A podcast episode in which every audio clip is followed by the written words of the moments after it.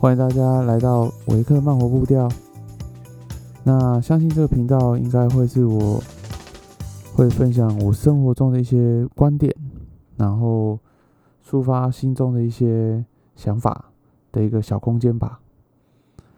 那其实一直以来我都想试试看，来制作一个 podcast，但一直都没有一个引爆点或者一个驱动力驱使我去做这件事情。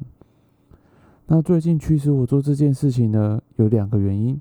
第一个呢，就是在几周前我参与了生活游击队的录制，那那时候真的觉得蛮有趣的，于是开始就有了一些想法，想要自己尝试看看。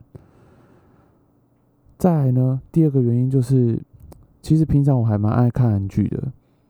那最近看的韩剧《二五二一》啊，呃，当中啊，其实有一幕是让我印象最深刻的，也就是女主角她其实透过男主角当初在高中广播社的那个录音，来了解到男主角当初是怎样的人。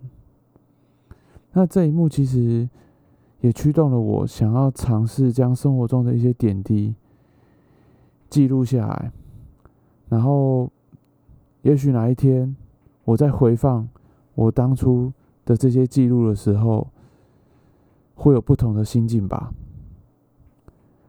那话说，今年是我北漂到个台北的第五年，这是我这个高雄人完全没有想过的事情，真的没想过会在台北待那么久的时间。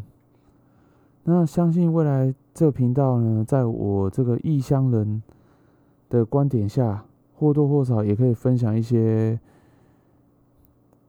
我观察到的一些枝微末节吧。那在这边也想跟大家分享一下我大学时期很喜欢的一首诗，来做未来一系列的开场。这首是来自美国诗人 Robert Frost 的《The Road Not Taken》。I shall be telling this with a sigh. Somewhere ages and ages hence, two roads diverged in a wood, and I, I took the one less traveled by, and that has made all the difference. 当然，这首诗有很多可以值得解读的地方。那我也希望未来接下来的集数，可能可以多多少少分享一下。这个观点吧，那也希望我这样录制 Podcast 的动力能够一直持续下去，大家敬请期待喽。